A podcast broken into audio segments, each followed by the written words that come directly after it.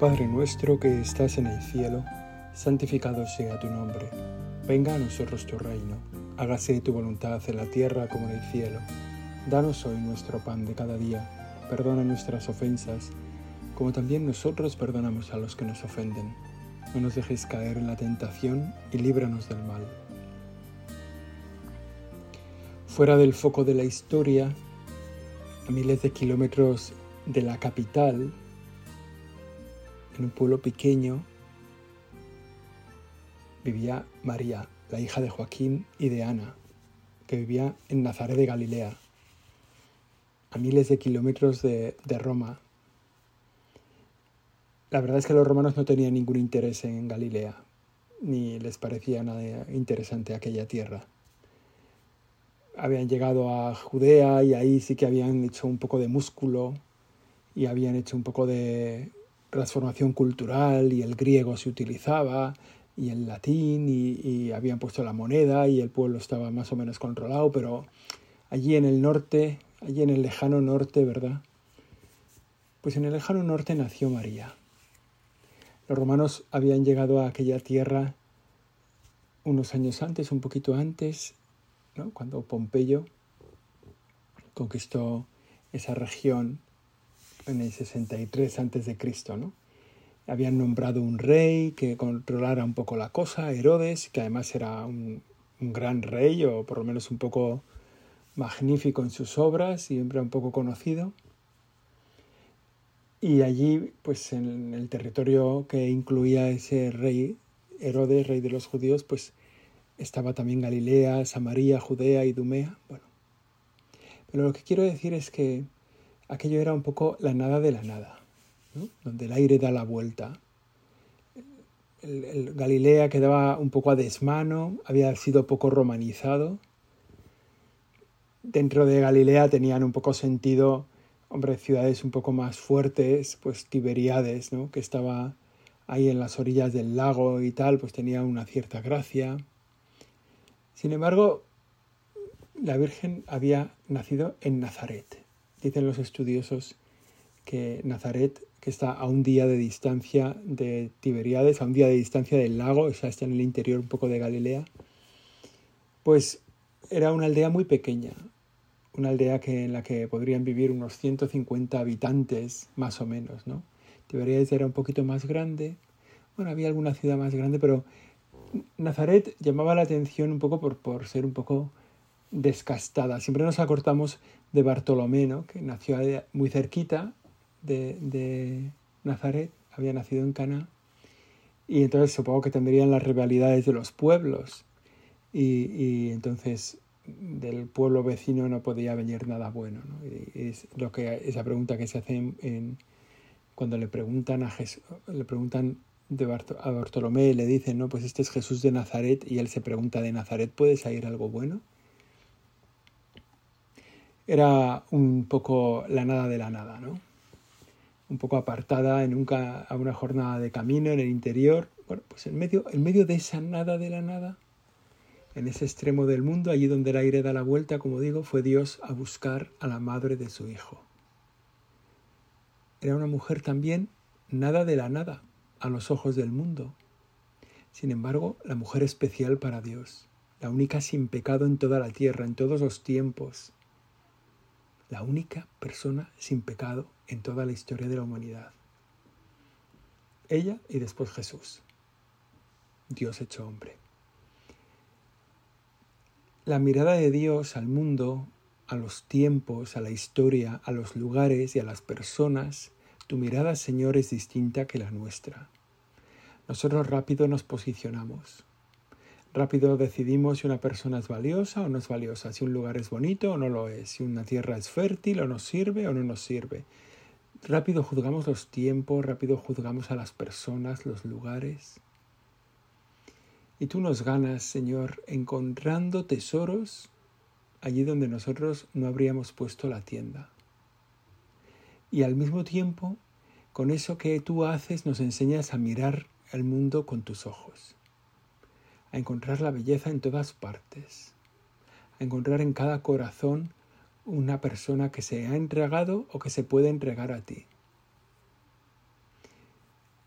esa mujer que habría pasado desapercibida a los ojos de la historia, que de hecho pasó desapercibida a los ojos de la historia, porque de Jesús se dice que es de Nazaret, pero al mismo tiempo de María no se dice nada.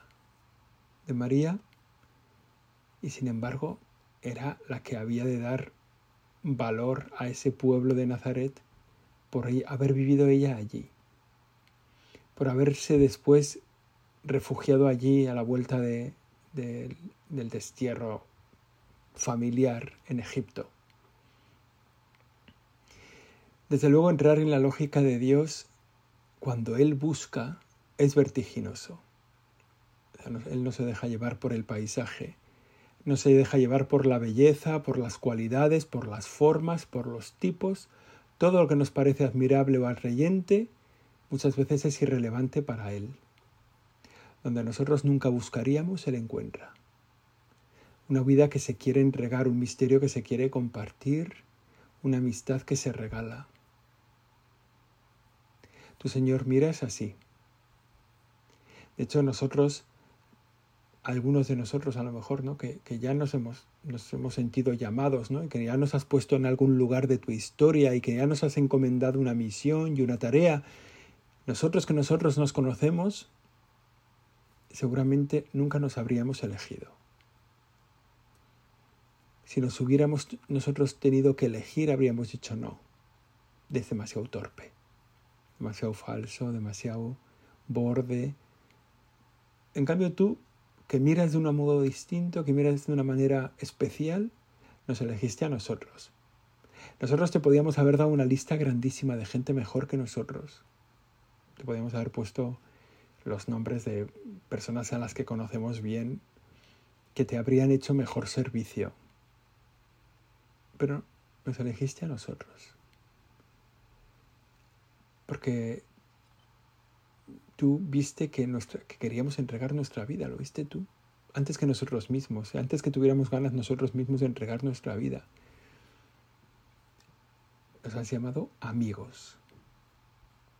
Tú, Señor, miras el corazón y por eso en el lugar más apartado, en las circunstancias más difíciles, eres capaz de encontrar la mayor flor, la belleza más absoluta, la bondad más excelsa, oculta para todos los demás y nos da alegría saber que nunca somos despreciables para ti. Nos da paz saber que ni siquiera cuando nos parecemos despreciables a nosotros mismos, para ti somos despreciables. Siempre tienes esperanza en nosotros. Nos, asombra, nos asombra saber que nos quieres tanto como a tu propio Hijo.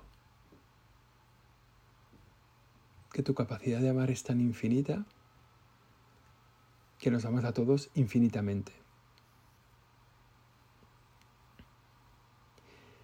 También nos asombra que tienes una misión para cada uno, un camino.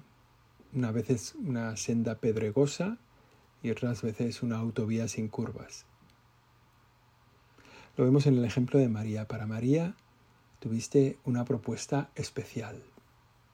El pueblo de Israel, en realidad toda la humanidad, la humanidad entera, pero el pueblo de Israel de manera un poco peculiar, de manera consciente, podríamos decir, el pueblo de Israel lleva siglos esperando la llegada del Mesías prometido, del Salvador del mundo. El pueblo de Israel sabe que Él vendrá para establecer una alianza nueva, una unión definitiva entre ti, Señor, y la humanidad. Esa ruptura que había introducido el pecado original en el mundo, que provocó esa separación entre Dios entre ti, Señor, y nosotros, ha sido aliviada en la historia, y así lo constata y lo celebra el pueblo de Israel, con sucesivas alianzas, ¿no? aquella que tuvo con Noé, con Abraham, con Moisés, sucesivas alianzas que ponen de manifiesto que tú, Señor, sigues interesado en ti y en mí. Que tú, Señor, estás interesado en nosotros, en todos nosotros. Sin embargo, esas alianzas necesitan una alianza nueva, una alianza definitiva, eterna, que nos anuncias que será sellada con la entrega de tu Hijo en la cruz. Una alianza que va a reunir para siempre al hombre con Dios, que nos va a liberar para siempre de las consecuencias de aquel primer pecado original, del mal, de la muerte, que va a restablecer la justicia definitiva. Y esa alianza pasa por la encarnación del Verbo de Dios, pasa por encontrar a María disponible para el sí. En Nazaret vive María, hemos dicho, una adolescente tan joven que ahora mismo seguramente no la invitaríamos a los encuentros de jóvenes. Nos parecería demasiado, demasiado pequeña. A veces en la iglesia que hacemos convocatorias para gente joven nos ponemos un poco espléndidos, un poco excelentes y no nos damos cuenta de que María la habríamos dejado fuera porque es demasiado cría. Pero María en su tiempo ya está en edad de merecer y ya se ha comprometido con José, un compromiso del desposorio, ¿no? Que se prolonga durante un año, pero que ya exige fidelidad. Una mujer desposada debe ser fiel. María es ya la esposa de José. Aunque es verdad que en su interior, así lo explican los padres de la iglesia, ¿no? Ha decidido entregar su vida a Dios. Ha decidido mantenerse virgen. Sin embargo, el plan de Dios lo hace todo nuevo. Y es Gabriel, el ángel, el que anuncia, quien se lo explica a María. Concebirás en tu vientre y darás a luz un hijo y le pondrás por nombre Jesús. Será grande, se llamará Hijo del Altísimo. El Señor Dios le dará el trono de David, su padre, reinará sobre la casa de Jacob para siempre y su reino no tendrá fin. Nos podemos imaginar el impacto de estas palabras en aquella jovencita. Cuando ella le pide un poco de explicaciones, descubre esa explicación tan potente. Concebirás en tu vientre, darás a luz un hijo, le pondrás por nombre Jesús, será grande, se llamará Hijo del Altísimo, el Señor Dios y después de este recao vete a cenar, ¿no? O vete a estar con tus padres, o vete a por agua a la fuente. Cuando te acaban de anunciar todo eso que te va a pasar, después de escuchar eso, vete a desayunar, ¿no? La vocación más alta a la que nadie será llamado nunca recae en una jovencita de Nazaret, al otro lado del imperio, en una virgen desposada y desconocida. Así son las cosas de Dios. Para Él no hay obstáculos. El compromiso de María con la virginidad también será respetado. Le dice el ángel, el Espíritu Santo vendrá sobre ti, y la fuerza del Altísimo te cubrirá con su sombra. Por eso el santo que va a nacer será llamado Hijo de Dios. O sea, después de lo anterior, ¿verdad? Que ya sería como para quedarnos tumbados. A esta jovencita le arrea esto, el ángel Gabriel el Espíritu Santo vendrá sobre ti, la fuerza del Altísimo te cubrirá con su sombra, el santo que va a nacer será llamado Hijo de Dios. El anunciado no es sólo un hijo, es el esperado de las naciones, la salvación definitiva, la nueva y eterna alianza, es el verbo que se encarna. Dios te elige con libertad absoluta. Su llamada es irrevocable, nada se pone delante. Lo que ha dicho el Señor se cumplirá. Esto que es verdad en María es también en ti, verdad. Dios te elige con libertad absoluta, con independencia de lo que hayas dicho, de lo que hayas hecho, con independencia de lo que seas, de dónde vivas, de a qué te dediques. Dios te ha elegido porque le da la gana, con una llamada irrevocable, y nada se le pone delante y lo que ha dicho el Señor se cumplirá. ¿Cuál es la vocación de María? Porque a lo mejor nos puede ayudar a encontrar nuestra propia vocación. La vocación de María es encarnar a Cristo. Encarnar a Cristo es estrictamente eso, darle su carne. La carne de Cristo es la carne de María. Nadie hay de pocas personas, ¿no? Se puede decir que tenían, que tienen el parecido que Jesús tenía con su madre. Él puede escuchar siempre ese que es el mejor piropo que se le puede echar a un hijo, que se le puede echar a un hijo cuando el hijo deja de ser un adolescente, claro, cuando es adolescente igual, pero cuando ya deja de ser un adolescente, a un chico le puedes decir, ¿cuánto te pareces a tu madre? Y es como un piropo. ¿no? Uno ya empieza a estar orgulloso otra vez de su madre. Y la misión que tiene María es encarnar al Salvador. Porque a la vez el Salvador ha recibido de ti, Señor, una misión que es hacerte uno de nosotros ser semejante a nosotros en todo menos en el pecado, con alegrías y con penas, con bromas y con veras, con dolores y sufrimientos, hasta el momento de entregar su vida por amor a los hombres en una cruz. Esa carne suya entregada, esa carne crucificada, es la que toca encarnar a María. María da cuerpo a Cristo, le da un rostro humano al que mirar, y le da un rostro que mira. María le da manos para trabajar, para acompañar. Le da a Jesús manos para recoger al caído y para abrazar al triste.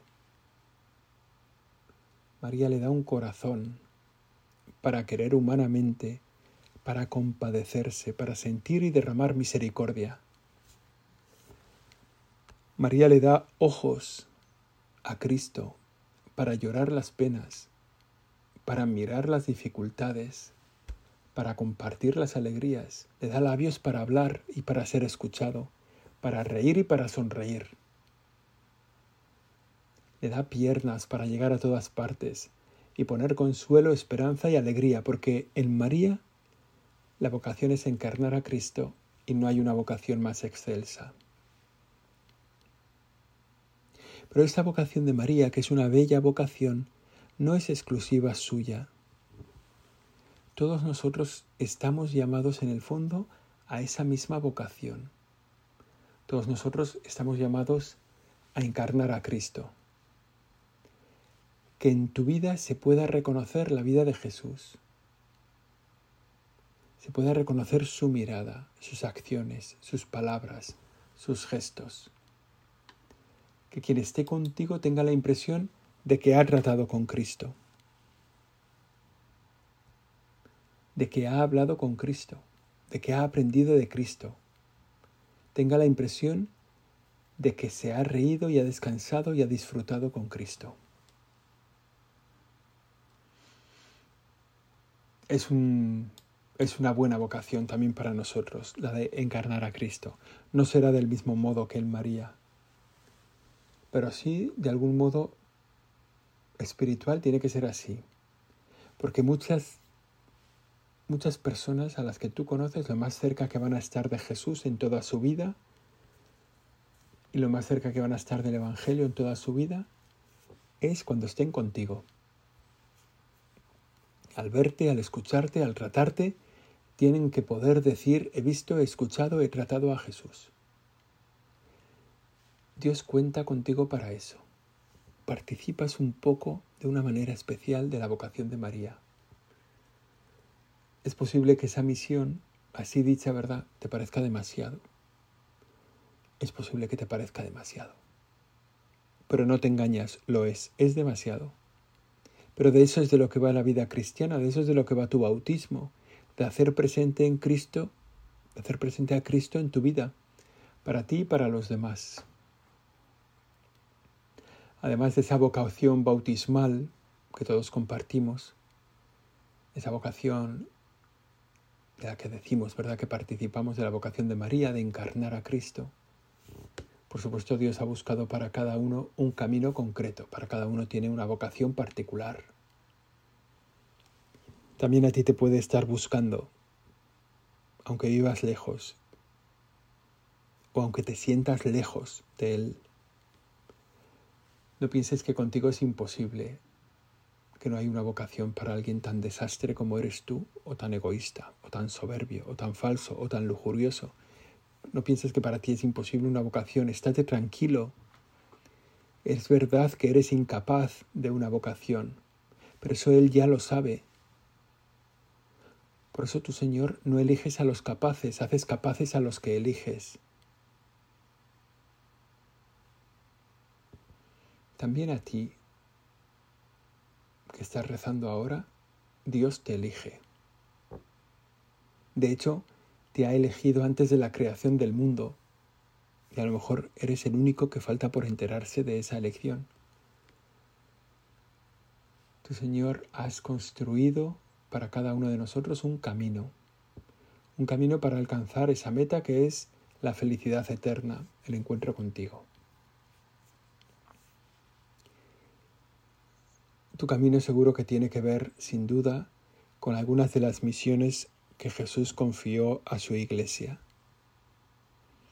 Por eso, al buscar la vocación en tu corazón, es posible que Dios te llame pues a alguna de las misiones específicas que hay en la iglesia, a anunciar la salvación, por ejemplo, en algunos de los cientos de carismas que hay en la iglesia que realizan esta misión de anuncio de la salvación como catequista, como profesor, como misionero, como predicador, como teólogo.